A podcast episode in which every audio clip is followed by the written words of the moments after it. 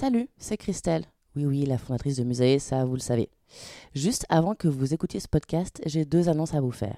La première, c'est qu'en 2024, on lance le Safe Space Musée. Qu'est-ce que c'est? Des ateliers, des newsletters, des événements, des podcasts. Bref, en fait, c'est un espace de ressources et de solutions pratiques pour vous aider à prendre soin de votre santé mentale au quotidien. Les deux premières thématiques qu'on va aborder, ça va être les TCA et la dépression. Et pour vous proposer une information vérifiée, accessible et utile au quotidien, on s'est associé à deux personnes clés de la communauté scientifique.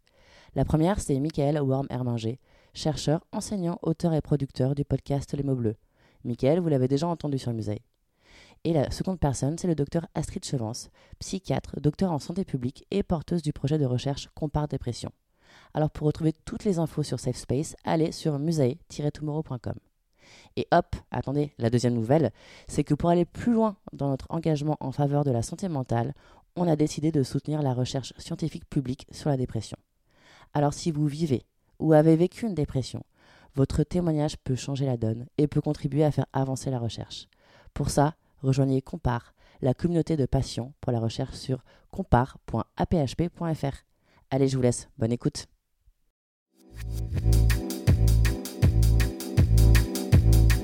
Salut, c'est Christelle, la fondatrice de Musae. Bienvenue sur Musae Stories, le podcast qui dédramatise et démocratise la santé mentale. Ce que je veux faire ici, c'est partager un point de vue holistique, décomplexé, accessible à toutes et tous sur la santé mentale. Grâce au regard croisé de psychologues, d'universitaires, de sportives, de sportifs, d'artistes, d'associations. Musae Stories est un porte-voix pour les personnes engagées et touchées par la santé mentale, car prendre soin de notre santé mentale est un engagement durable et citoyen. Si vous ressentez un mal-être psychologique, je vous recommande d'en parler avec un professionnel de la santé mentale.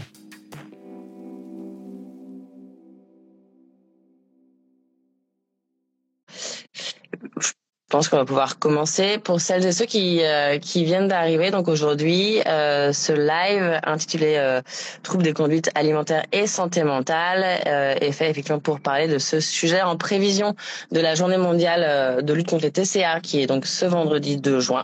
On va commencer par ce live. On aura également une newsletter et un podcast qui suivront ensuite. Et l'idée, en fait, c'est de recueillir et d'échanger à partir de vos deux témoignages toi Anaïs et, à toi euh, Michael. Donc peut-être qu'avant toute chose, voilà, je vous laisse, euh, je vous laisse vous présenter, présenter également euh, les deux ouvrages qui sont là aussi pour appuyer votre propos et puis les personnes voilà, qui assistent au live. Comme je le disais, n'hésitez pas à poser vos questions. C'est censé être une discussion, un safe space pour pour tout le monde, donc n'hésitez pas. On peut peut-être commencer par toi Anaïs. Ok, merci. Je m'appelle Anaïs, euh, j'ai 34 ans, euh, je vis à Paris, je travaille dans la communication et euh, j'ai retracé dans un dans un récit témoignage qui s'appelle 17h12 place d'Italie mon combat de ces 15 dernières années contre une maladie qui s'appelle l'anorexie mentale. Je l'ai écrit pour plusieurs raisons. La première, c'est que euh, c'est une maladie qui reste incomprise souvent, mm. pas seulement de la part euh, des professionnels de santé, même s'il y a quand même d'excellents soignants aujourd'hui et que la médecine, la psychiatrie a beaucoup cheminé, mais notamment de la part euh, d'un entourage proche notamment.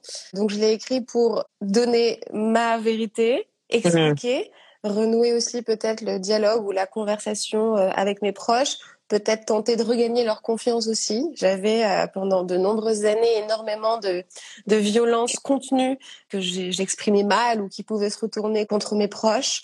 Donc voilà, il y a eu un truc très cathartique dans cet mmh exercice-là. Je l'ai fait aussi pour euh, dénoncer certains mauvais traitements qui perdurent aujourd'hui. Euh, je parle notamment de la contention ou de l'isolement thérapeutique euh, qui sont extrêmement violents et barbares. C'est ce que j'ai connu à l'âge de 17 ans.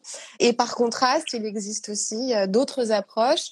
Je ne dis pas que ces autres approches peuvent marcher pour tout le monde, mais en tout cas, moi, c'est une approche qui m'a sauvé la vie, qui euh, est fondée sur les thérapies cognitives et comportementales. Et j'ai eu la chance d'être prise en charge à l'hôpital Sainte-Anne en 2019.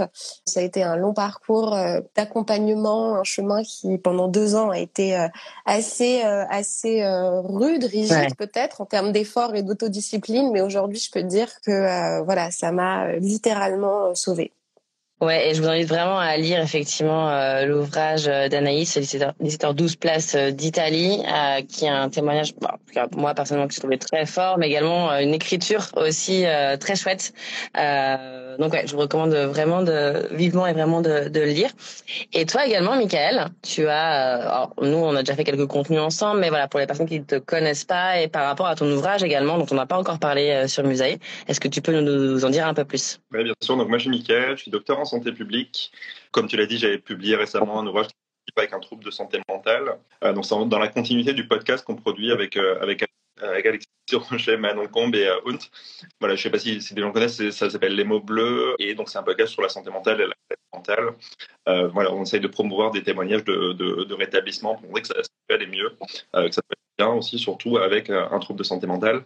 Et donc, c'était dans la ligne aussi mon propre témoignage à travers mais avec le double regard de euh, personnes concernées par un trouble et chercheurs.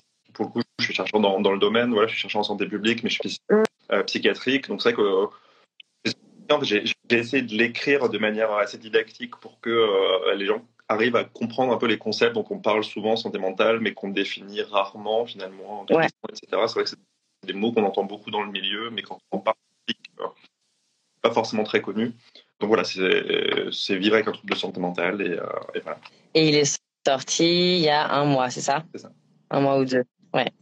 Que je vous recommande effectivement euh, vivement de, de, lire par rapport, voilà, notamment ce que tu disais là euh, maintenant, Michael, de mélanger voilà l'aspect témoignage, mais l'aspect effectivement très scientifique, euh, d'expliquer euh, simplement, euh, mais de manière claire et de manière scientifique, voilà, les différentes, les différents troubles, les différents, la, la, définition, en fait, voilà, les différents points qu'on peut qu'on peut retrouver dans les TCA. Et justement, en, pour commencer, j'aimerais bien qu'on définisse, voilà, qu'est-ce qu'on entend? Alors déjà, par trouble des conduites alimentaires ou trouble des comportements alimentaires? Moi, j'avais déjà un peu hésité, ne serait-ce qu'en intitulant, en intitulant le, le live. Mais est-ce que, voilà, Michael, est-ce que toi, déjà, tu peux nous donner euh, une définition? Oui, euh, bah, la définition, je pense qu'elle dépend vraiment pas mal de, de, qui tu vas la demander.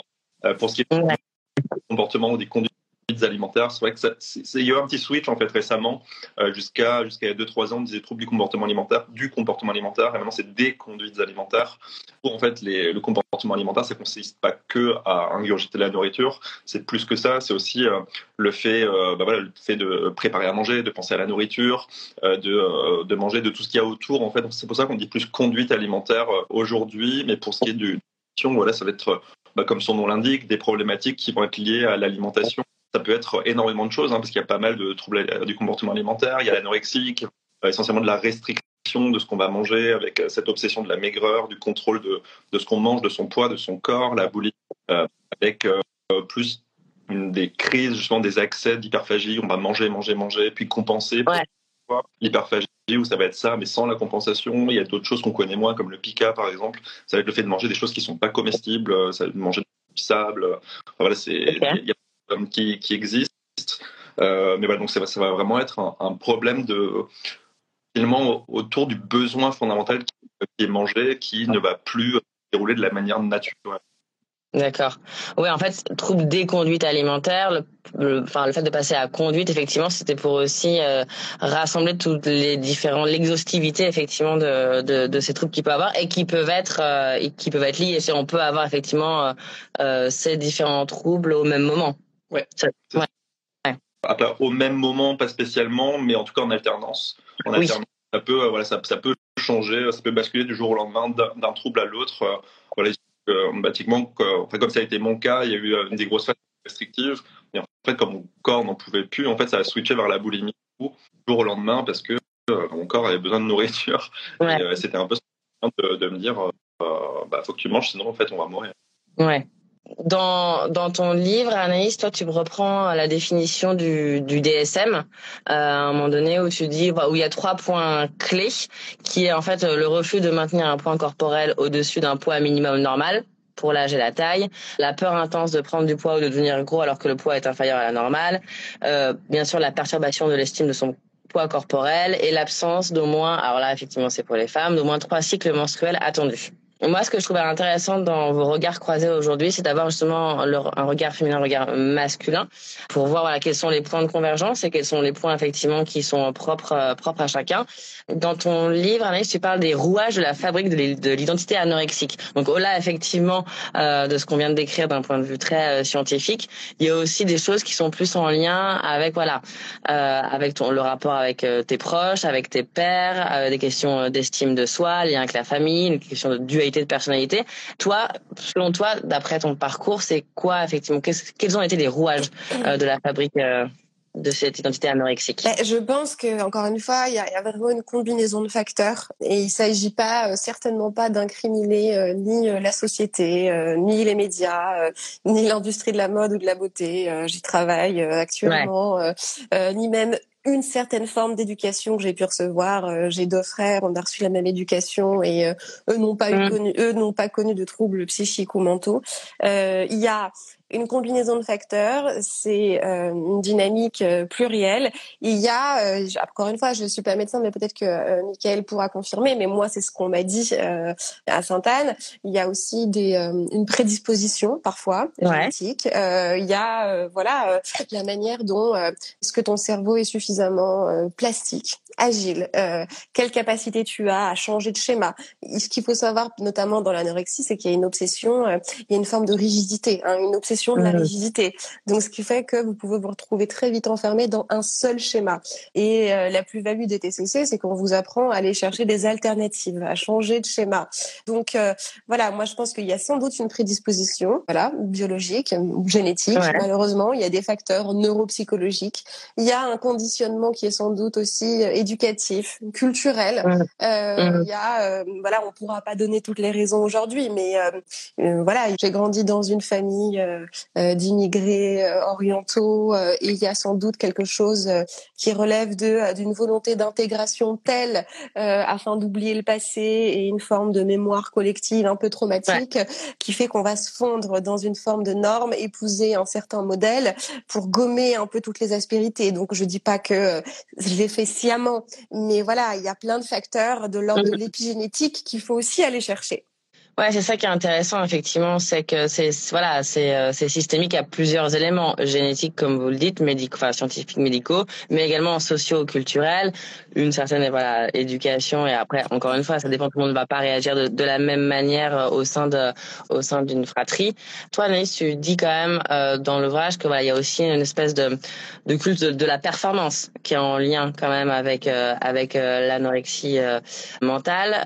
toi, Michael ça a été quoi effectivement les, rouages, les, déclencheurs en fait de cette euh, de ton anorexie, de cette fabrique de cette euh, anorexie? Ça va être la même chose que qu'Anaïs. Hein. C'est vrai que c'est une commune. Euh, bah, aujourd'hui, comme Anaïs dit, il y a des facteurs biologiques, des facteurs sociaux, biologiques. Ouais. C'est ce qu'on appelle le modèle social. Hein. C'est vraiment il y a trois types de facteurs qui interagissent et qui à un moment en fait quand il y a un déséquilibre dans dans les trois, il y a une, maladie qui va qui va apparaître parce qu'il y a une il y a une souffrance qui va apparaître, qui va se manifester d'une certaine manière. Donc euh, voilà, moi ça, a été ça a été ça. Donc il y avait sans doute des prédispositions déjà. Voilà, il y a, dans ma famille, on à être très anxieux et des antécédents de dépression. Euh, enfin moi aussi, j'ai fait plusieurs épisodes dépressifs. Euh, c'était CA. Donc moi ça a commencé par l'anorexie restrictive quand j'étais quand j'étais ado. Euh, au moment où ma mère a eu un accident. Donc il y a eu un déclencheur. Okay. un peu l'équilibre euh, familial, puis c'était un, moment aussi où c'est le, le, moment de l'adolescence, c'est le moment de transition aussi, où il y a tous les, les basculements hormonaux, sociaux, pense ce qu'on va faire euh, sur son avenir, etc. Pour moi, ça, a commencé comme ça, en fait. Et euh, à chaque fois, il y a eu un, événement. Dès qu'il y a eu une rechute, il y avait vraiment eu euh, un événement. Voilà, moi, ça a duré jusqu'à 20 ans, à peu près, l'anorexie restrictive. Puis ensuite, il y a une grosse phase d'hyperphagie pendant pendant, voilà, j'avais fait un, étude aux États, un échange aux États-Unis pendant mes études, pour lequel j'avais beaucoup d'attentes et finalement, ça n'a pas plu. Et en fait, du coup, ça m'a, m'a mis dans un cercle un peu d'hyperphagie où j'ai pris 20 kilos de mois. Euh, puis après, il y avait de nouveau un rétablissement. Et ensuite, qu'est-ce qu'il y a eu Après, pour euh, l'épisode le plus récent là de, de TCA, ça a été... Euh, j'ai chopé une grippe. J'ai perdu 3-4 kilos en un mois plus tard. J'ai chopé... Ouais. je sais plus enfin, l'un ou l'autre, je sais plus dans quel ordre c'était. En tout cas, les deux m'ont fait perdre pas mal de poids en l'espace d'un mois. Et en fait, j'ai commencé à de nouveau aimer ça, en fait. parce qu'avant, j'avais toujours été dans le déni, je m'étais jamais rendu compte, en fait, qu'il y avait quelque chose. Et c'est à ce moment-là, à ce moment-là, juste, je me pesais, je voyais que ça, ça me faisait du bien, en fait, de, mmh. de voir le chiffre. Euh, et donc, voilà, donc à chaque fois, il y, a eu, il y a eu un déclencheur. Donc, euh, Ouais, c'est vrai que les, au niveau des causes, c'est vraiment hyper, hyper varié. Mais c'est vrai que quand on, quand on regarde, il y a souvent de, de dépression derrière ou un mm. traumatisme. C'est vrai que ça sort pas, ça sort pas de nulle part. Et, et donc ça, c'est important de le savoir aussi, c'est que bah, il y a des prédispositions et comme Anis l'a dit, on peut y réagir de manière négative ou pas. Tout dépend vraiment de tellement de facteurs différents comme elle a dit, voilà, ses frères ont grandi dans le même milieu, dans, avec la même éducation, etc. Ils ont potentiellement aussi des vulnérabilités génétiques qui, qui sont liées à ça. Enfin, pas forcément, mais c'est possible. Mais celui qui vivent la vie de manière différente, bah, typiquement, eux sont des hommes et ils sont des femmes. Donc euh, voilà, il y a aussi une manière différente, euh, une manière de vivre en société différente. On, va, voilà, l'homme, ça va être le culte du, virilisme, de la virilité, mmh. des émotions, etc.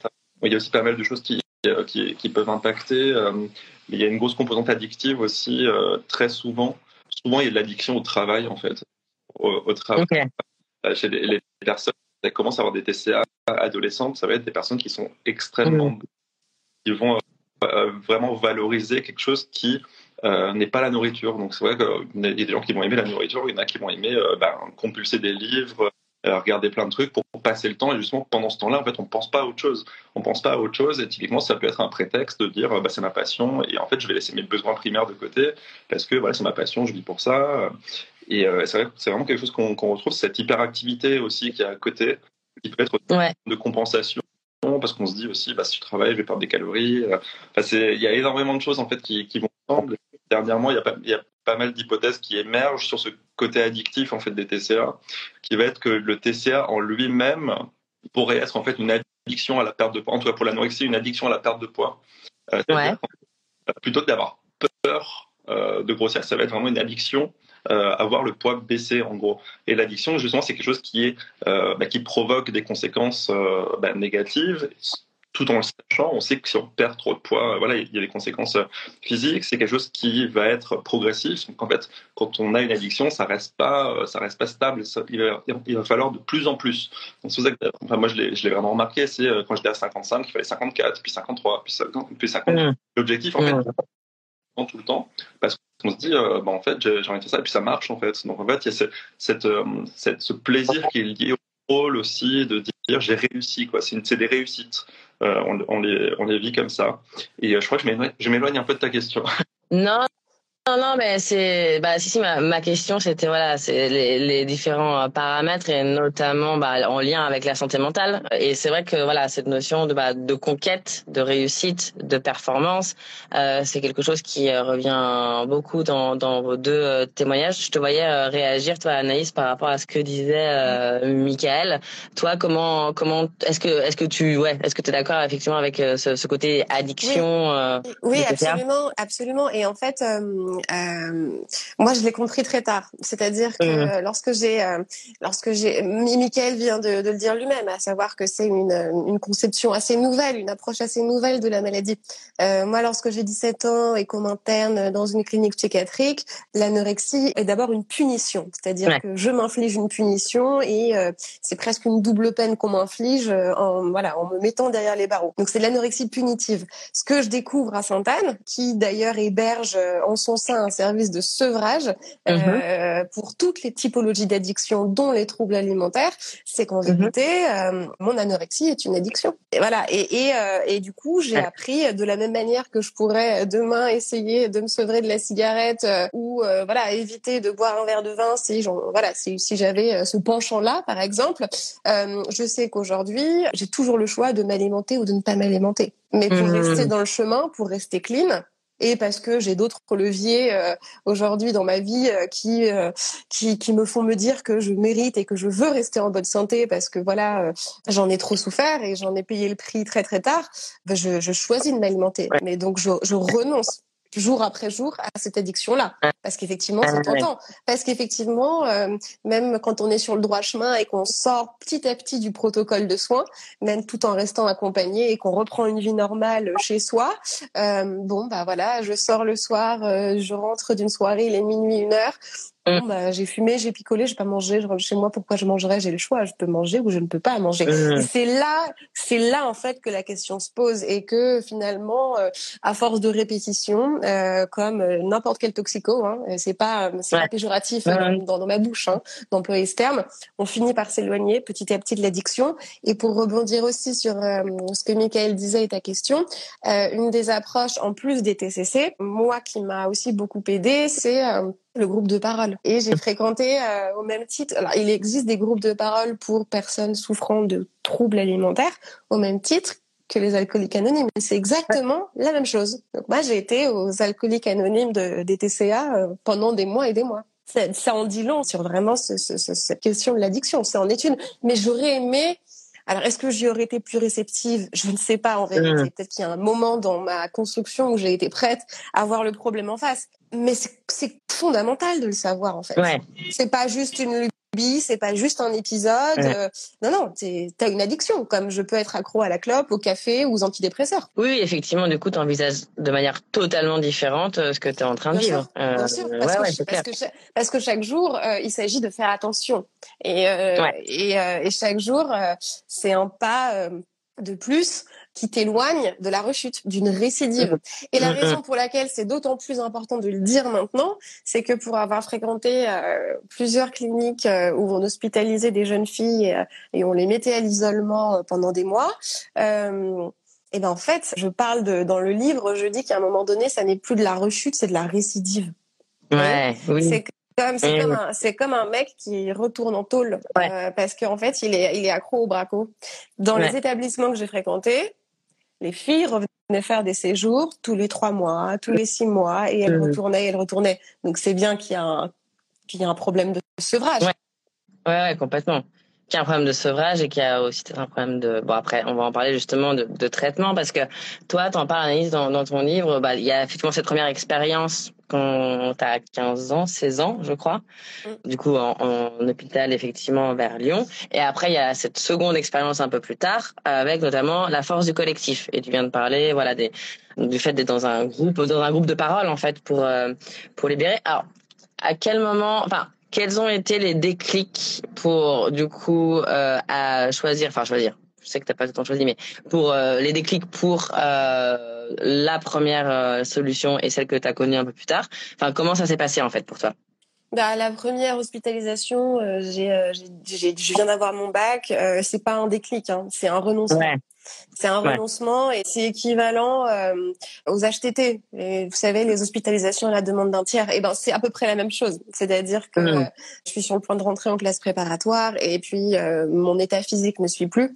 Donc on décide pour moi et puis je, je me laisse faire. Voilà. Ouais. Et euh, je me laisse faire et là je, je sombre dans un espèce d'enfer carcéral qui va durer des mois, dont je vais sortir complètement marginalisée, déscolarisée et, euh, c'est vraiment un aspect sur lequel euh, du traitement par l'isolement sur lequel j'insiste dans le livre parce que mmh. bon au-delà de euh, du trouble euh, qui n'est pas résolu, ça laisse quand même des stigmates euh, en termes d'estime de soi. Déjà que votre estime de soi elle est atrophiée généralement quand vous quand vous en arrivez là. Mais alors là, c'est c'est voilà, je pense que j'ai passé 15 ans sans pouvoir l'évoquer, sans pleurer. Et ça c'est aussi une des raisons pour lesquelles j'ai eu besoin d'expier toute cette douleur dans ce bouquin parce qu'elle était incompréhensible parce que nul ne peut se douter de ce qui se passe à l'intérieur de ces murs. Voilà. Donc bon, c'est pas un déclic, c'est une obligation. En revanche, euh, la deuxième fois, euh, je viens d'avoir 30 ans et, et, le poids des années fait que j'en ai marre honnêtement de continuer à me mentir et euh, de, de, de, de, me traîner en fait cette euh, voilà cette part d'ombre, ce mensonge que je charrie avec moi depuis des années, que j'essaye de cacher, alors que je sais en mon fort intérieur que bah voilà, j'ai pas eu le courage ou le cran de d'affronter le problème à bras le corps. Et euh, je pense que Mickaël l'a dit tout à l'heure, mais euh, euh, l'un de mes leviers, c'est la peur de mourir. Voilà, ce qui fait qu'un jour, je, je rentre d'une séance de footing et j'ai des palpitations, mon cœur s'emballe et, et je m'endors et j'ai extrêmement peur. Et je, je me souviens exactement euh, le lendemain au réveil, euh, j'avais mon dossier d'admission qui était euh, très rempli, mais je l'avais pas toujours pas envoyé, et ça a vraiment été le catalyseur pour que pour que j'accélère le processus. Mais oui, oui, effectivement, toi, dans, dans ton ouvrage, euh, à un moment donné, Michael, tu, tu dis euh, j'ai une décision à prendre, euh, soit je commence à, à m'occuper de cette maladie infernale, soit j'en finis une bonne fois pour toutes avec la souffrance. Donc voilà, se soigner ou mourir, effectivement, c'était le choix effectivement à faire. Toi, ça, voilà. Donc toi, comment c'est venu et, et après, ça a été quoi ton, ton parcours de soins? Oui, alors moi, comme je disais tout à l'heure, j'étais dans le déni quand même pendant bah, quasi 15 ans. voilà, ouais mes 30 ans, euh, ça se déroulait. En fait, c'est a posteriori en fait que j'ai justement euh, regardé comme ça avec introspection ce qui se passait dans ma vie à, différentes périodes. C'est là que je me suis dit en fait, en fait tout ça, ça, s'est passé à ce moment-là, c'est passé à ce moment-là. Et, euh, puis voilà, j'avais des photos qui montraient les personnes qui me disaient, etc. Et du coup, euh, c'est quand même venu euh, assez tardivement parce que même le, déclic, en fait, donc il est venu euh, après donc une période de quasiment deux ans d'anorexie restrictive où j'étais tombé en dessous des 50 kilos après 1m80. donc voilà, j'étais vraiment au fond du fond, en dépression vraiment carabinée. Et du jour au lendemain, ça a basculé dans la boulimie, mais vraiment frénétique. J'ai une crise énorme, je marchais 40-50 km par jour. Ouais, donc j'étais mm. vraiment épuisé, mais moi, au top de ma forme. Quoi. Mais, mais voilà, c'est qui en pouvais plus, j'étais totalement dénutri. Euh, et en fait, un soir, j'ai fait une énorme, énorme, énorme crise, mais pire que pire que j'avais, la pire que j'ai jamais eue. Et, euh, et ce soir-là, en fait, j'ai tellement souffert physiquement et psychologiquement de me voir comme ça, de, de l'extérieur, perdre le contrôle comme ça, de d'engloutir tout ce qu'il y avait dans, dans l'appart, jusqu'à avoir le ventre qui est quasiment en train d'exploser. Et c'est ouais, c'est à ce moment-là que je me suis dit, en fait, euh, ça, il faut que ça s'arrête. Parce que progressivement, je me rendais compte qu'il y avait quelque chose, mais sans vraiment mettre de mots, sans vraiment me dire que bon, c'est vraiment une maladie euh, ou autre. Et c'est ce soir-là que je me suis dit, non, ce qui se passe là, c'est pas normal en fait. C'est pas normal. Mmh. Personne fait ça. Euh, donc ce soir-là, en fait, euh, bah, j'étais, bah, clairement, j'étais en crise suicidaire. Euh, ouais. Pas eu une petite étincelle comme ça de me dire euh, de me dire en fait euh, bah ça ça se passe depuis un certain temps visiblement et pour l'instant on s'en est pas encore occupé donc il y a peut-être des moyens justement de s'en occuper et d'arrêter ou en tout cas d'amenuiser cette souffrance euh, et donc je suis allé aux urgences ce soir-là okay. là je pouvais pas rester chez moi parce que il y a trop voilà, il y a trop d'affects négatifs qui, qui, qui, entourent tout ça cette soirée là, je, suis, je suis sur le point de voilà, de, m'enlever la vie et c'est ça qui a, qui a mené au déclic euh, donc après, ça, ça, a suivi un peu son cours pendant quelques semaines. Euh, puis j'ai demandé une hospitalisation typiquement à Sainte-Anne aussi, bah, dans le même service euh, que toi. une, évaluation de, une, hospitalisation d'évaluation qui a duré avec uh -huh. quelques jours, voilà, où ils font tous les tests biologiques, psychologiques, etc. et à la fin, bon, donc là, du coup, j'étais plus dans la j'étais vraiment dans la, dans la ouais. Plusieurs choses. Le groupe de parole aussi. On m'a proposé le groupe de parole, euh, sauf que c'était en pleine semaine et moi je travaillais. Moi aussi. Possible. je partais plutôt tous les mercredis soirs. Ouais. Et euh, donc il y avait ça. Ils m'ont posé une hospitalisation de sevrage boulimique aussi, qui s'est jamais faite. C'est jamais faite alors que j'avais pourtant j'avais insisté pour la faire, etc. Puis finalement ils n'ont jamais libéré de créneau. Et m'a proposé un suivi avec un, un, ou une psychiatre spécialisée dans les TCA. Ben, c'était il y a trois ans, j'attends toujours. J'adore, c'était il y a deux ans de, des nouvelles. En fait, j'ai dû me débrouiller à côté euh, pour aller euh, pour aller consulter. Euh, enfin voilà, on sait à Paris que les psychiatres sont extrêmement chers. Il y a énormément de dépassements d'honoraires si on ne veut pas. c'est vrai. Donc pour le coup, j'étais allé consulter dans, dans un CMP. Voilà, le CMP, pour ceux qui ne connaissent pas, c'est les centres médico-psychologiques. Euh, donc c'est les centres auxquels on peut consulter anonymement et gratuitement. Euh, il y en a dans chaque ville en général, donc chaque arrondissement. Mais la contrepartie, c'est qu'on ne peut pas choisir son psychiatre ou son psychologue. Donc et comme c'est une spécialité qui est très humaine, il suffit que ça passe pas. En fait, on mmh. sait que la thérapie. Et typiquement, ça passait pas du tout.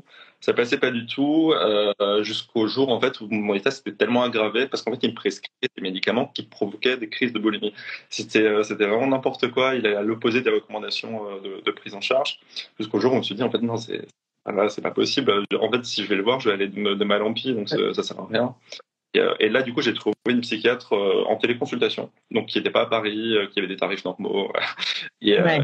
elle que je vois depuis, bah, que je vois depuis, bah, depuis un peu plus d'un an et demi maintenant. Pour le coup, que j'ai jamais vu en vrai. J'ai jamais vu en vrai. Je la vois en visio, mais ça se passe super bien et on avance pas mal dessus. Donc en fait, la, la thérapie plus des médicaments, moi, c'est ce qui, c'est ce qui m'a aidé. Je pourrais dire la même chose. Hein. Excuse-moi, je, te coupe, mais je, pense que, euh, en fait, euh, la thérapie via les TCC, elle, euh, elle vous donne des outils de manière à pouvoir contourner les situations d'exposition, les pensées obsessionnelles au, quotidien. Mais il faut pas se leurrer, c'est un exercice qui s'inscrit sur la durée, qui prend énormément de temps.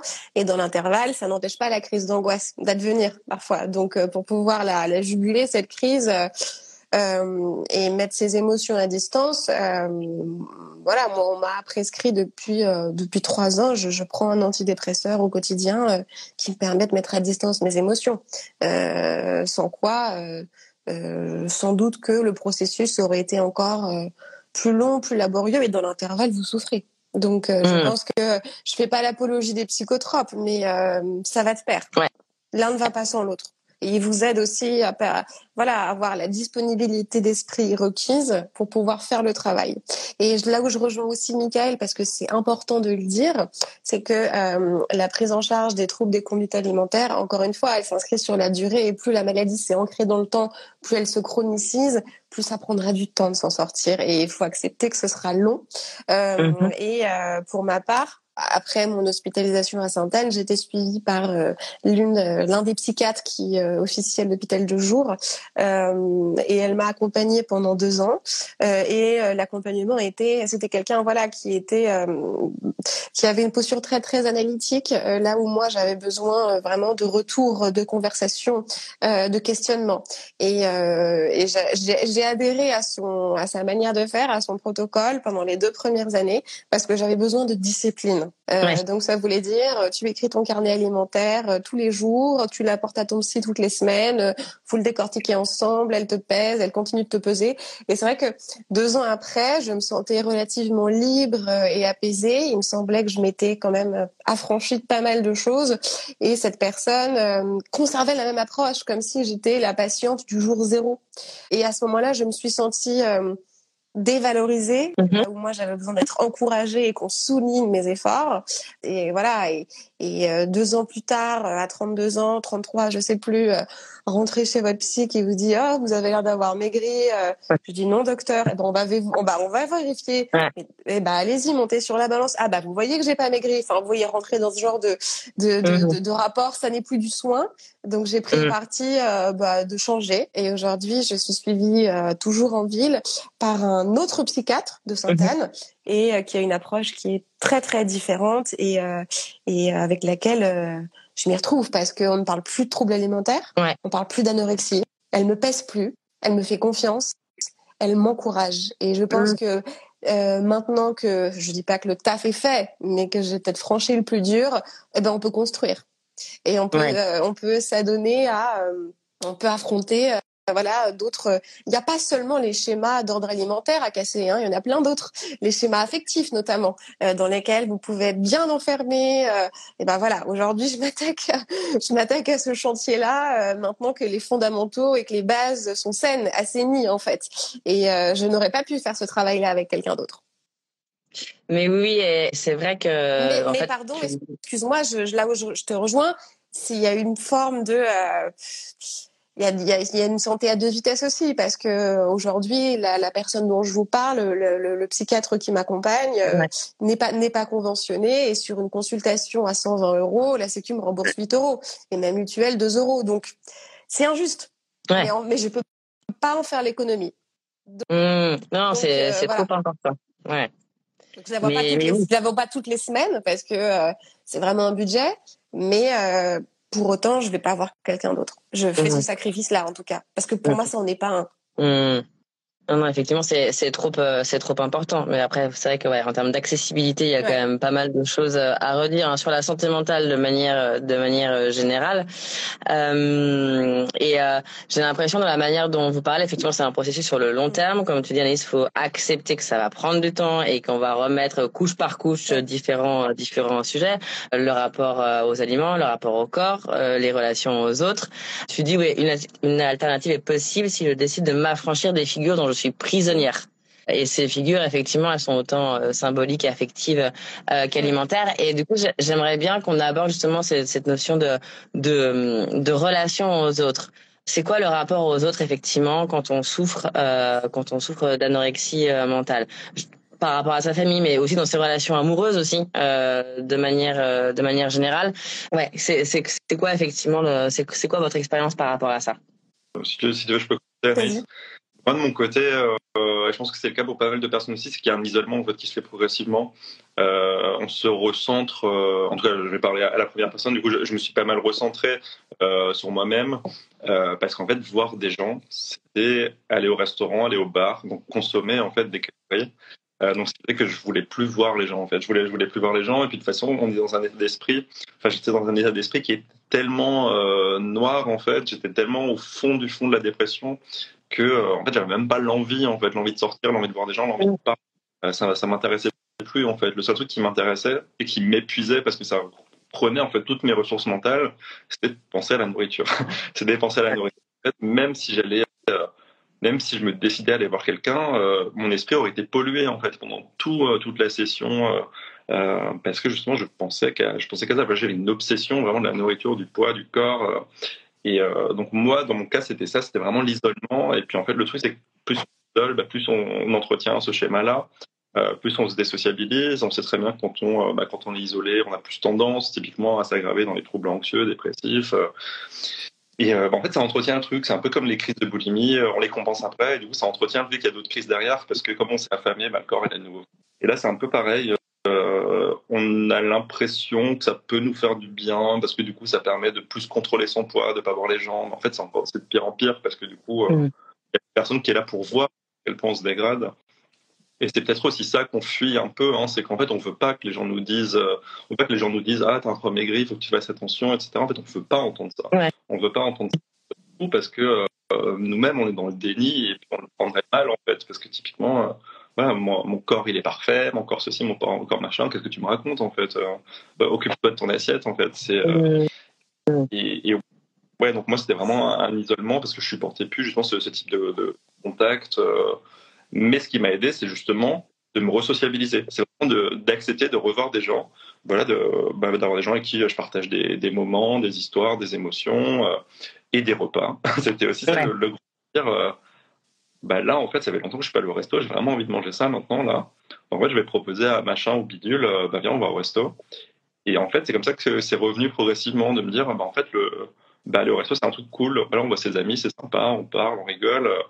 Et du coup, ça rétablit un peu le, euh, bah, un contact positif avec la nourriture et l'alimentation aussi. Donc, euh, ouais, vraiment ces deux facteurs qui ont vraiment aggravé la maladie de resocialisation qui m'ont aidé à en sortir qui est souvent le cas dans la santé mentale. L'isolement social, euh, c'est effectivement ce qu'il y a, ce qu'il a de, de, pire. Toi, les personnes que tu croises aussi, enfin que tu croises, que tu rencontres à l'hôpital ou dans les cercles de, de parole, Anaïs, tu dis que souvent, voilà, c'est des célibataires, des divorcés ou des personnes en, invalidité, pardon, professionnelle, mais voilà, qui souffrent d'une profonde, d'une profonde solitude. Oui, j'en ai vu beaucoup dans cet état-là. Après, en ce qui me concerne, et contrairement à Mickaël, euh, je me suis jamais euh, complètement isolée. Euh, okay. Peut-être que je m'isolais d'une autre manière. Euh, ouais. C'est-à-dire que je pense que pendant des années, je me suis contentée de relations euh, extrêmement superficielles pour ne pas mmh. avoir à aborder ces questions-là. Donc, je me réfugiais euh, dans des milieux euh, assez superficiels ouais. avec des gens euh, euh, qui parfois pouvaient partager d'autres addictions, alors pas forcément mmh. la mienne, mais d'autres, euh, et avec lesquels je savais que euh, on ne rentrerait pas dans des sujets un peu deep, mmh. que c'était des gens avec lesquels je pouvais avoir des aventures très passagères, et voilà qu'ils ne chercheraient pas à en apprendre davantage à mon sujet.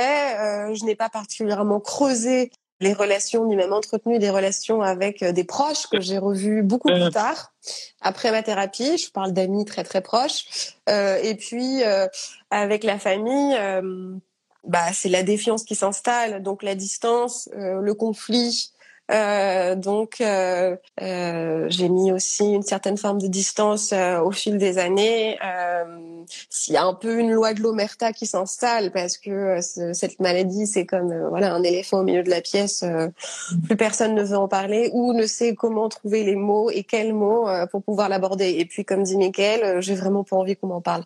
Donc, les, voilà, ouais. des rapports extrêmement conflictuels avec l'entourage familial et des rapports extrêmement vraiment superficielle, assez pauvre en mmh. vérité avec un entourage, avec mon entourage social. Pour autant, euh, je reste fidèle à ma ligne de conduite et à mon côté bon élève, euh, qui fait que professionnellement, euh, voilà, je suis surinvestie euh, et euh, j'ai très bon rapport toujours systématiquement avec l'entourage professionnel. Donc, je distinguerai bien ces différents cercles-là. Ok. Oui, oui. voilà, tu te dis, voilà, il y a aussi une dualité parfois. Enfin, effectivement, de donner plus que le change en fait de performer voilà dans dans le milieu pro. Mais par contre effectivement quand on rentre chez soi voilà euh, d'être une toute autre toute autre toute autre personne qui peut se sentir seule mais que à ce moment enfin que à ce moment-là entre guillemets quoi. Oui, oui, absolument. Enfin, c'est, c'est, on n'en parle pas. Enfin, en tous les cas, en ce qui concerne, euh, hormis quelques personnes qui, à un moment donné, euh, sont fatiguées, épuisées de vous voir dans cet état-là et de vous voir maigrir une fois par an euh, tire la sonnette d'alarme, euh, non, on n'en parle pas. Hmm. Alors, je, je, reprends juste effectivement pour les personnes qui viennent d'arriver. Euh, donc oui, effectivement, on est sur un, un, live sur le trouble des conduites alimentaires et santé mentale. N'hésitez pas à poser vos questions au fil, euh, au fil euh, du live à, à Anaïs ou, ou Michael. Moi, j'aimerais là qu'on s'attarde aussi un peu sur. Bah, on a parlé des addictions. Enfin, on a parlé du fait que c'était une addiction, mais est-ce que du coup, les TCA peuvent engendrer des addictions connexes à d'autres choses, je sais pas, des drogues, à l'alcool, mm. euh, au sport. Euh, mm. Est-ce que est-ce que c'est des choses qui peuvent arriver? Ouais, bon, on sait en fait que l'anorexie, ben, en tout cas l'anorexie, ouais, euh, est pas mal associée au tabagisme. pourquoi? Parce qu'on sait que l'anorexie, c'est un couple. On fume, on a un poids de, en fait, on a un poids qui est réduit par rapport à son poids naturel. donc c'est pas mal utilisé, ouais, pour pour ça. Après d'autres addictions enfin je disais euh, vraiment à l'hyperactivité professionnelle ou intellectuelle, voilà, c'est pas vraiment une addiction, mais on peut considérer ça euh, un peu pareil, voilà, c'est envahissant, etc. Euh, mais c'est vrai qu'à part ça, ben, moi je dirais, après sous toute réserve, hein, que toutes les drogues qui sont un peu stimulantes, stimulantes, pour augmenter, voilà, augmenter le métabolisme, l'activité, etc., c'est des choses qui sont propices à être utilisées dans la même veine que la nicotine, quoi, parce qu'on sait que c'est un coup de frein, ça donne un peu un petit boost d'énergie. mais c'est vrai qu'à part ça, pourrais pas dire. Oui, puis je pense que c'est propre à chacun, mais on peut se dire qu'une personne qui est atteinte euh, de troubles des conduites alimentaires peut, a un tempérament addictif, peut-être par mhm. nature. Alors, est-ce qu'il va se manifester, euh, euh, voilà, avec plus ou moins, euh, voilà, de d'importance de, Voilà, c'est le, le, temps le dira. Et, et en fait, c'est, en fait, le sachant, je pense que des tempéraments peut-être comme Michael ou moi savons qu'on doit se prémunir sans doute d'un certain type de relation ou euh, de d'un certain type de tentation parce que ça pourrait glisser mmh. en fait. Mmh. Ouais. Je, et ça pourrait glisser facilement. Place, mais euh, mais euh, je, je pense voilà savoir je pense savoir avoir savoir avoir un terrain euh, et de facto euh, voilà il y a des choses que j'expérimenterai pas. Qu'est-ce que t'en penses, Mickaël? Enfin, si tu veux rebondir, ouais. D'accord, hein, c'est vrai que c'est c'est des choses qui sont, euh, qui sont vraiment très individuelles. Euh, voilà, comme, euh, comme tu l'as dit, on a, tous, on a tous son histoire, ses schémas de relation, etc. Et c'est vrai qu'avec le temps, en fait, mais c'est quelque chose qui prend du temps de, de savoir justement, de, de voir qu'est-ce qui nous fait du bien, qu'est-ce qui nous fait pas du bien. Mmh. Prospection, de reconnaître ses émotions, d'aller les chercher déjà, de les reconnaître, de savoir si les choses nous font du bien ou pas. Est-ce que c'est contextuel? Est-ce que c'est la situation de générale? Est-ce que c'est ce type de relation de manière générale, etc ça prend du temps, mais c'est vrai qu'au bout d'un moment, euh, voilà, comme tu le dis, Anaïs, au bout d'un moment, on, apprend à savoir justement ce qui nous fait du bien ou pas. Euh, et pour le coup, c'est comme ça qu'on s'adapte.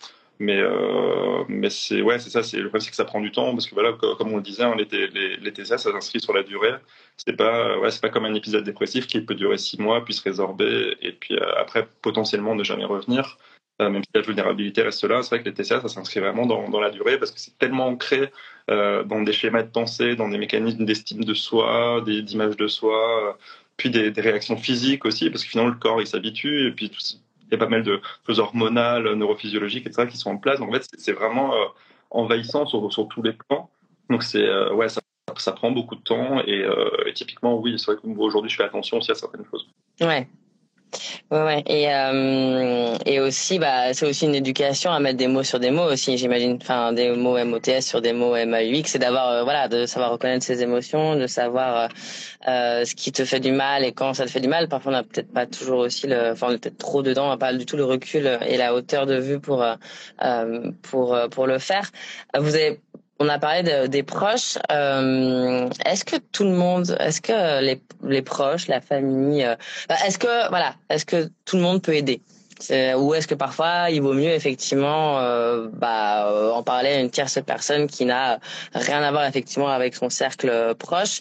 Euh, Je sais qu'on avait un peu parlé à Anaïs, mais ouais, qu'est-ce que qu'est-ce que vous pensez de Parce que c'est vrai que nos proches peuvent se sentir démunis et pas forcément avoir bah, le bon mot, la bonne réaction, le bon soutien, aussi projeter des choses eux de enfin, de leur échec personnel ou de voilà, ou de leur relation avec nous sur sur sur ça. Vous ça, ça ça a été quoi votre euh, votre euh, rapport à ça, à l'aide des proches? Peut-être. Euh, alors j'ai peut-être moi au fil du temps nourri une pensée peut-être un peu radicale vis-à-vis de ça. Mais j'en suis venue. alors, on peut ne pas être d'accord avec moi, hein, mais après avoir sans doute épuisé mes ressources plus ou moins proches pendant des années, euh, sans réussir à me faire comprendre. Et même aujourd'hui, même en ayant mis des mots euh, MOTS, comme tu le dis, à travers euh, mon livre, je pense qu'il est vain de croire que la solution, elle se trouve chez les autres, mmh. chez vos proches. Ils sont pas équipés. Moi, j'ai un père qui est professeur de médecine, qui est neurologue. Alors, on pourrait se dire, il doit en connaître euh, un paquet euh, sur le dossier, euh, pas du tout, parce que il savait mm. absolument, était absolument incapable de deviner ce qui se passait à l'intérieur et ce que je vivais de l'intérieur avant la lecture de mon livre. Donc je pense, et très honnêtement, et puis après c'est aussi, ça permet peut-être aux malades de pas se taper la tête contre un mur, c'est-à-dire que ne pas attendre que la solution elle vienne de votre conjoint, de votre conjointe, de votre frère, de votre sœur, et accepter que l'autre a une limite.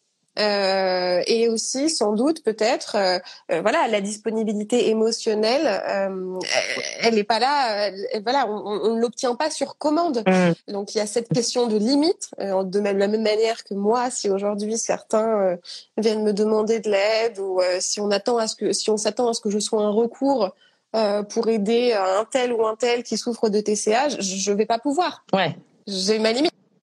Et j'assume, j'assume de le dire. Je suis un témoin, mm, mm. rien de plus. Mm. Euh, et donc pour moi, il est encore plus vain de vouloir aller chercher de l'aide euh, chez son père, sa mère, sa sœur. Euh, ces gens-là ne comprennent pas. Ils sont tout aussi choqués, abasourdis que vous. Ils sont démunis. Ils sont ils se sentent extrêmement coupables. Les situations, les, les, les relations généralement deviennent extrêmement violentes et conflictuelles parce qu'on n'est plus à même de se parler. Euh, et donc je suis pas en train de, voilà de, de, de, les décharger ou de les dédouaner. Euh, la seule responsabilité d'un parent, sans doute, c'est euh, d'aimer euh, sa fille d'une façon inconditionnelle.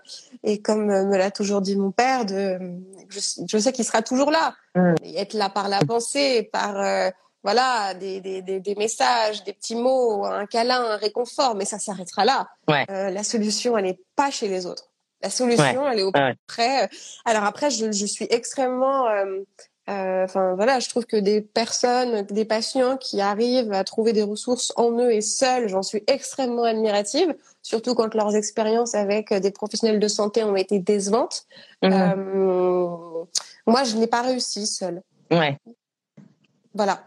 La seule chose dont je peux témoigner, c'est que j'ai réussi avec l'aide de professionnels et c'est à un moment donné la rencontre de deux volontés.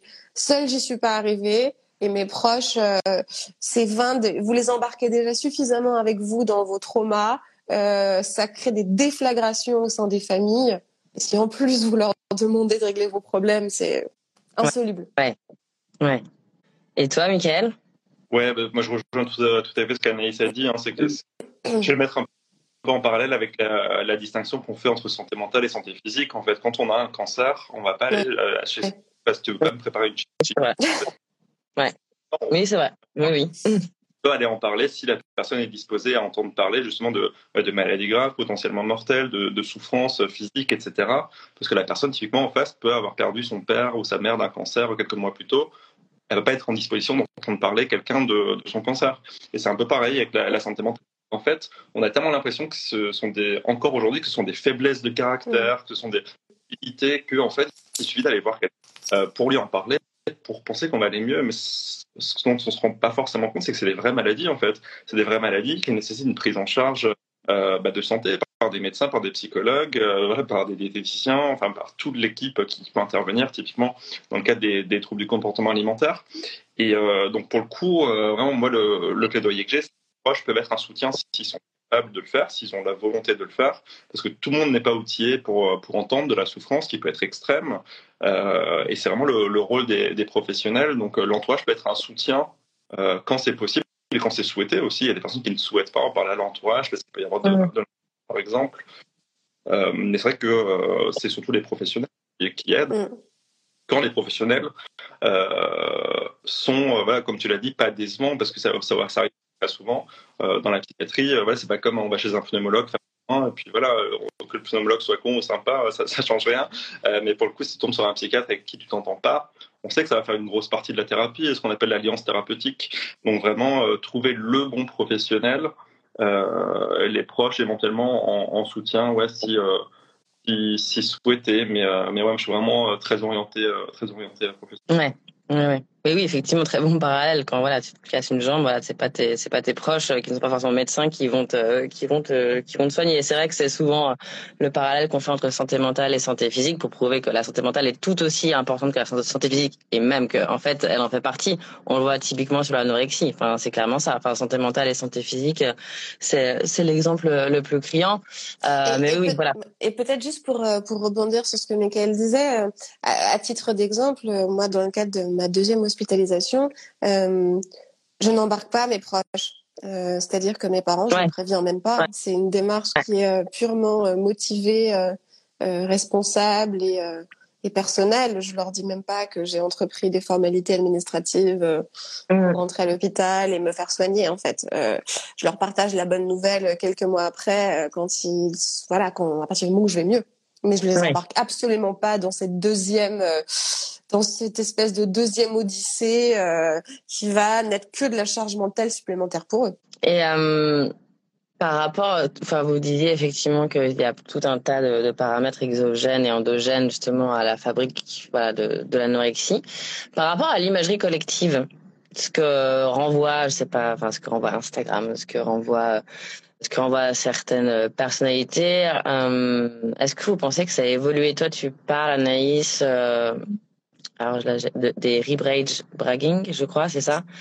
Euh, La tendance rib cage bragging, mais en fait, c'est des représentations de la maigreur qui étaient véhiculées ouais. dans les médias à l'époque euh, du mouvement pro-ANA dans les années 2000. Mais en fait, ça. je crois que je vois où tu veux en venir. Euh, enfin, de tout temps, les, les, représentations, elles sont véhiculées, quel que soit le média. Euh, ouais. Et, euh, et, et, ça rejoint le début de notre discussion, mmh. c'est-à-dire à un moment donné où euh, vous êtes en construction, où l'estime de soi est fragile, il est hyper facile de se laisser influencer. Ouais. Aujourd'hui, euh, je veux dire, j'ai 34 ans, je passe sans doute une à deux heures par jour sur Instagram. Parce que pour autant, euh, j'ai envie de m'identifier euh, euh, aux, voilà, aux jeunes femmes extrêmement maigres que je vois et qui prônent l'orthorexie. bah non, en fait. C'est ouais. parce qu'aujourd'hui, heureusement, j'en suis affranchie. Mais les représentations, elles seront toujours là. Et c'est trop simple d'incriminer ces représentations. Après, je, je, je, je suis pas en train de faire l'apologie voilà, des réseaux sociaux parce qu'il y a aussi des choses qui sont dangereuse, mais est-ce que pour autant c'est les plateformes qui sont responsables? Je ne sais pas. Mmh. De la même manière que euh, il faudrait dans ce cas-là incriminer euh, euh, les rédacteurs en chef euh, des Vogue et de tous les magazines de mode et puis même euh, toutes les grandes marques qui prônent des quotas d'inclusivité mais qui en fait ça ne sont que ce ne sont que des, des quotas d'image hein, parce mmh. que le jour où vous voulez acheter des sous-vêtements en taille XL chez telle euh, marque de mode, bah, en fait, vous les trouvez pas parce qu'ils sont pas produits mmh. ou en toute petite quantité. Donc, on va dire, c'est un système. Enfin, moi, j'ai pas envie de me battre toute seule contre le système. Je veux juste oui. m'affranchir des représentations qui ont été toxiques à un instant T pour moi. Et ouais. je crois, malheureusement, que c'est à chacun de faire le taf. Je, mmh, je crois. Mmh. pas en la solution miracle. Alors oui, euh, des Kering et des LVMH peuvent signer des pétitions pour faire en sorte que des mannequins euh, qui sont euh, en deçà de la taille 32 ne défilent pas sur les podiums. Pourquoi pas? Mais le fait est que sur le dernier défilé Chanel, on a une ou deux mannequins plus size parce qu'il faut montrer que, mais que tous les restes des mannequins restent extrêmement minces. Mais parce que la mode, l'industrie de la beauté vend des aspirations en vérité. Et puis, qui a pas envie d'être belle, d'être mince Encore une fois, moi, je je suis pas en train de faire l'apologie des TCA, euh, mais euh, mais j'ai pas envie euh, d'avoir un double menton euh, et de la cellulite. C'est tout. je veux juste être bien dans mon corps.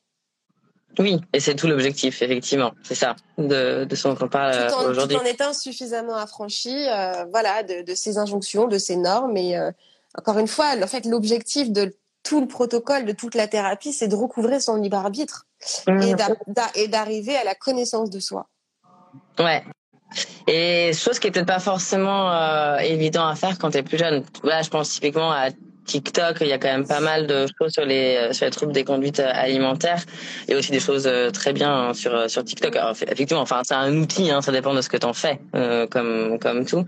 Toi, toi, Michael, dans le cas de, de ton travail, est-ce que c'est c'est des choses effectivement que tu vois évoluer dans un sens ou dans un autre? En fait, quand tu regardes à travers l'histoire, il y a toujours cette représentation du coup. Euh, bah, du jeûne et de la maigreur comme quelque chose de, de sain. En fait, si tu regardes dans les religions, il y a 2000 ans déjà, dans l'Inde euh, le, même le christianisme au début, euh, les saints, des gens qui s'engageaient dans la 16 en fait, qui ne mangeaient plus, qui ne faisaient plus rien d'autre, qui s'enfermaient euh, dans leur coin et c'était très valorisé parce que c'était des saints en fait.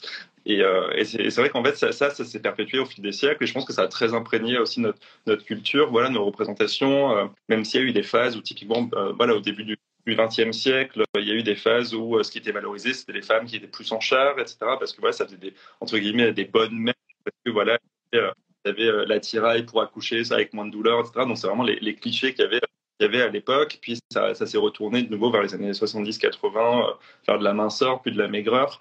C'est vrai que les, les, réseaux sociaux, voilà, il y a du bien, il y a du mauvais dessus. Euh, je suis pas sûr que ce soit très propre à l'époque, euh, parce que finalement, mmh. c'est des choses qu'on a vues de tout temps, sous différents, sous, différents, sous différentes façons. mais mais c'est vrai qu'après, il y a toujours ce poids du collectif. Hein, c'est bah, la mode, elle est définie par la majorité. En gros, euh, si la majorité des personnes aujourd'hui euh, avaient très mal vu d'avoir un IMC de 20, parce que voilà, c'est normal. Donc c'est vrai qu'on a tendance à considérer la, la, norme comme la mode, comme le, le truc le plus répandu dans la, la moyenne, en gros, euh, de, de ce qu'il faut. Et on s'ancre là-dessus. Et, euh, et c'est vrai qu'après, il y a des choses qui sont valorisées. Voilà, dans le podcast, on entend bien, hein, quand, quand, on a des filles qui viennent témoigner de, de TCA, euh, ce qu'on leur dit, c'est que, euh, bah, en fait, quand elles commencent à mincir, tout le monde leur dit Ah, c'est génial, t'es perdu de poids, t'es belle comme ça. En fait, ça entre ouais. un truc parce que, bah, voilà, même si la personne avait un poids tout à fait normal, qu'elle n'avait pas du tout besoin de perdre du poids, on va quand même l'encourager et la féliciter d'avoir perdu du poids. Alors, ça n'avait aucun aucun intérêt sur le coup, et puis la personne même ne peut l'avoir euh, perdu sans même s'en rendre compte ou sans, sans le vouloir. Euh, mm, mm. Du collectif, euh, c'est un peu ça le truc, c'est que euh, les maladies, elles sont toujours inscrites dans un contexte, et euh, typiquement pour les TCA, c'est vraiment quelque chose qui ne dépend pas forcément que de soi, hein, parce que l'estime de soi, elle dépend aussi beaucoup de l'estime de, de l'image que les autres te renvoient. Ah bah il y a vraiment ce d'estime de soi qui est important. Donc on, peut euh, finalement s'identifier à des personnes qu'on effectivement sur les réseaux sociaux en disant euh, voilà il est trop beau, elle est trop belle, euh, j'ai envie d'être comme ça, on dirait mieux dans ma peau, donc je vais essayer de lui ressembler, etc. sauf qu'on sait que ça marche pas comme ça parce que bah, c'est pas pour ça que les, les, relations avec les autres vont changer. C'est pas parce qu'on change qu'on va changer de personnalité et que les autres vont se comporter différemment. C'est pour ça aussi que ce sont des choses qui bah, qui déprime sur le long terme parce qu'on se rend compte qu'on a beau maîtriser son corps, changer d'apparence, etc. En fait, ça n'a aucun impact sur les autres problèmes. Aucun impact sur les autres problèmes, ça ne règle pas les traumas, ça ne règle pas les difficultés relationnelles. Euh, donc, il y, a ce poids du collectif qui est, euh, bah, qui est propre euh, bah, à tous les enjeux de santé publique, en fait. C'est qu'on a une maladie, mais qui s'inscrit dans global.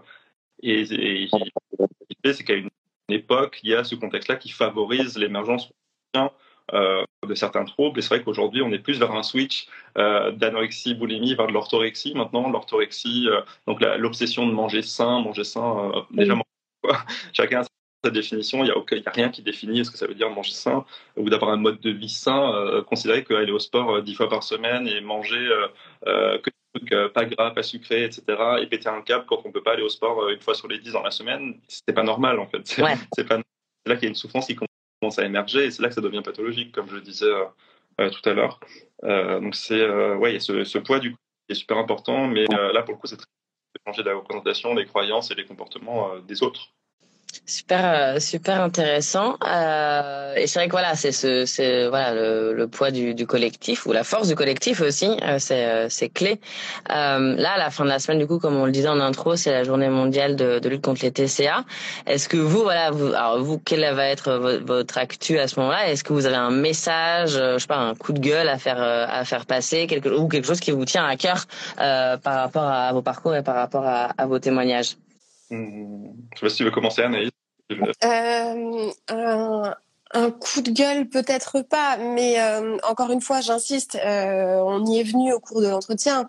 C'est-à-dire que peut-être que, alors moi, je, contrairement à Mickaël, je n'ai pas de casquette d'experte, mais je ne suis jamais qu'un témoin.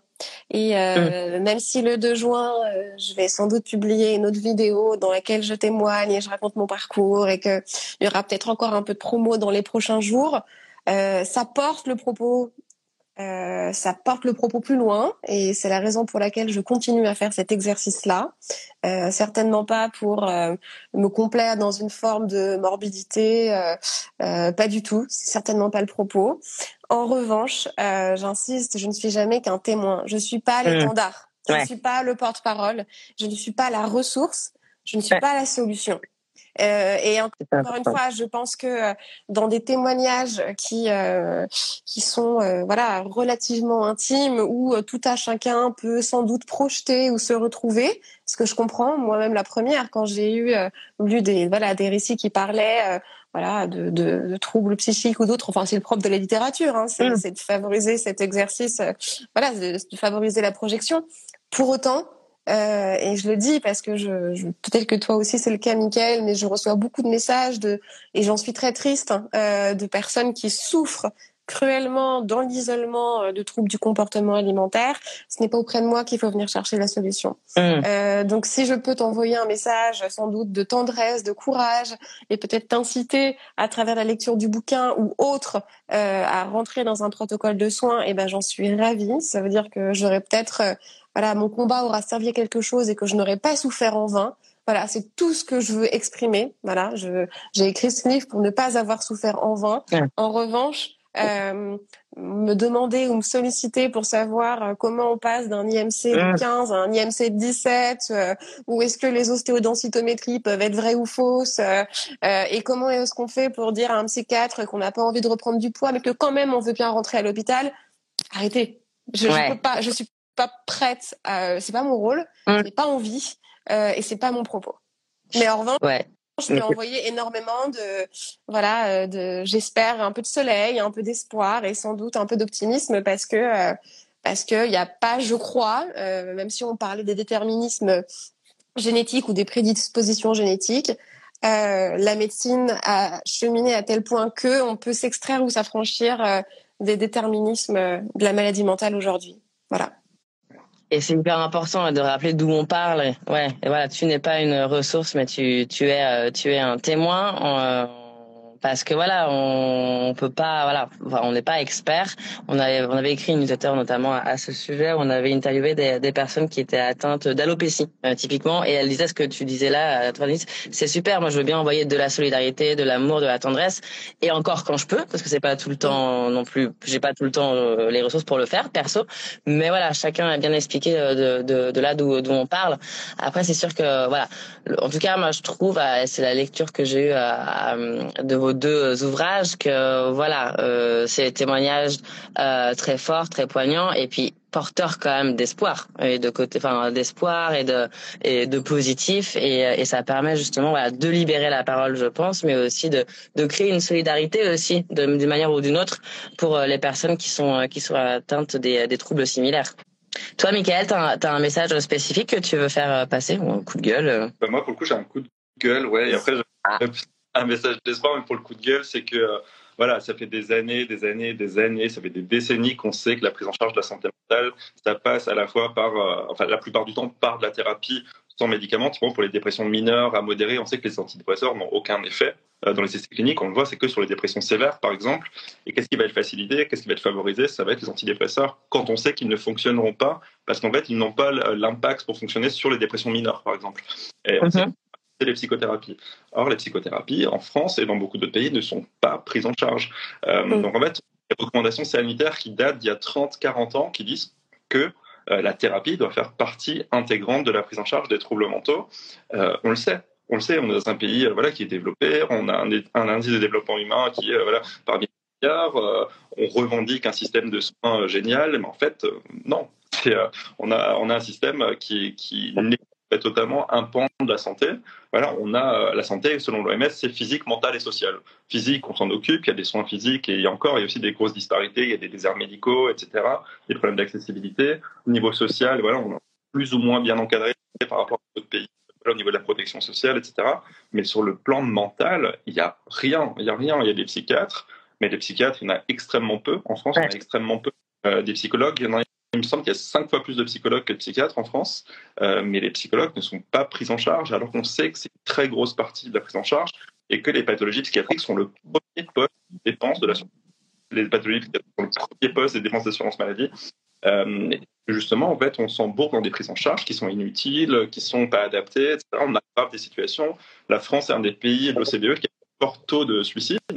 Euh, voilà, on sait qu'il y a énormément de problèmes et on ne fait rien on a donné euh, un peu d'espoir il y a, il y a un an en ouvrant euh, maximum huit consultations euh, prises en charge par l'assurance maladie auprès de, psychologues qui sont conventionnés, donc qui sont que dans les grosses villes, et typiquement les précaires dans des zones un peu désertifiées n'y ont pas accès. il y a beaucoup de gens qui sont même pas au courant que ça existe.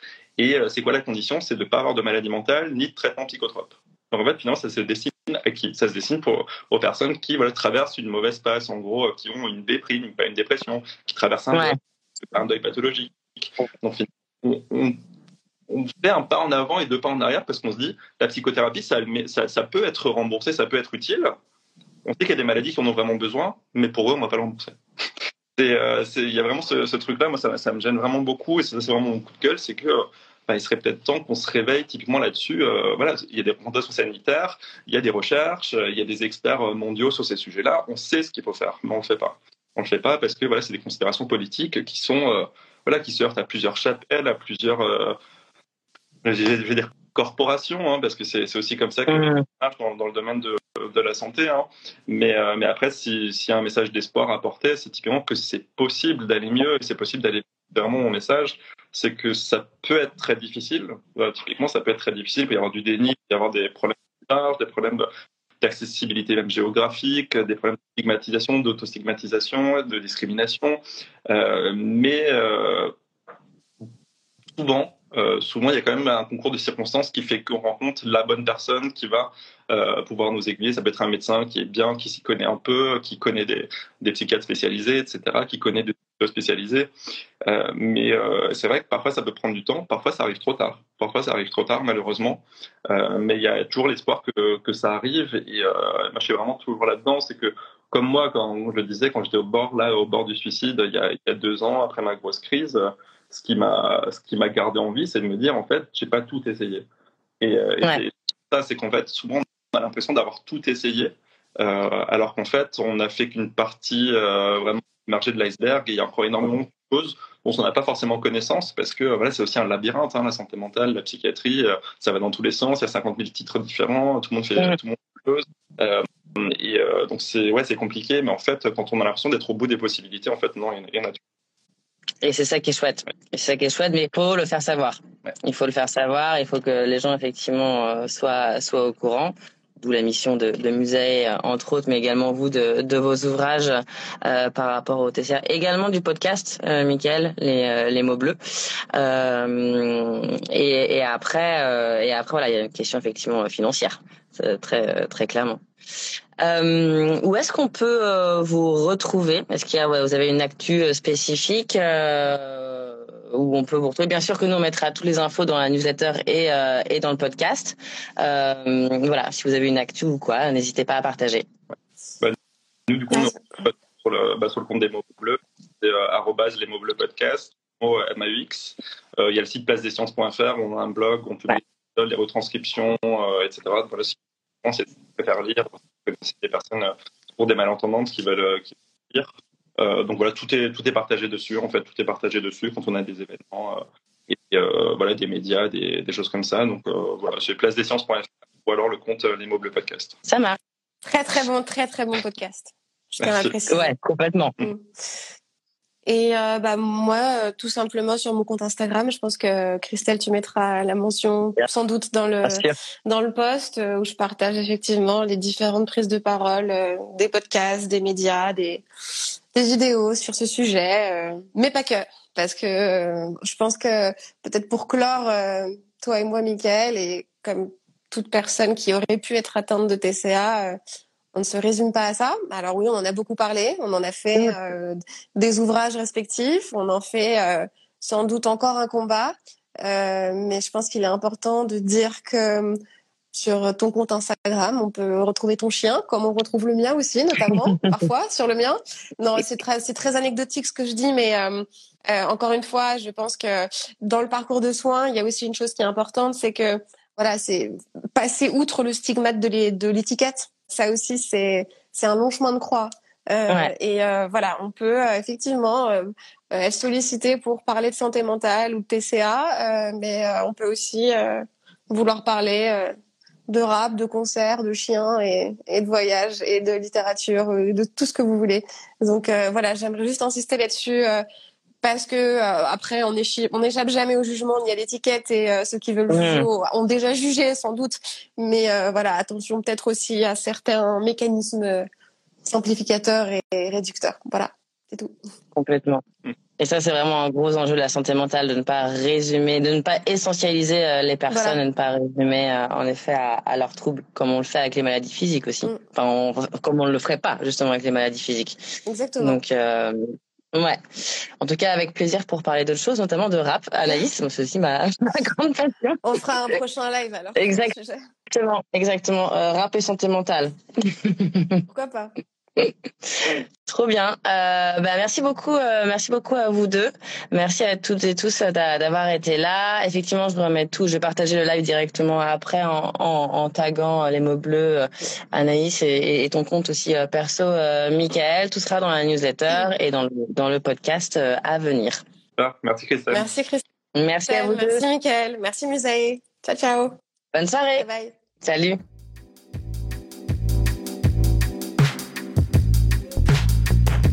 Si vous ressentez un mal-être psychologique, je vous recommande d'en parler avec un professionnel de la santé mentale. À très vite!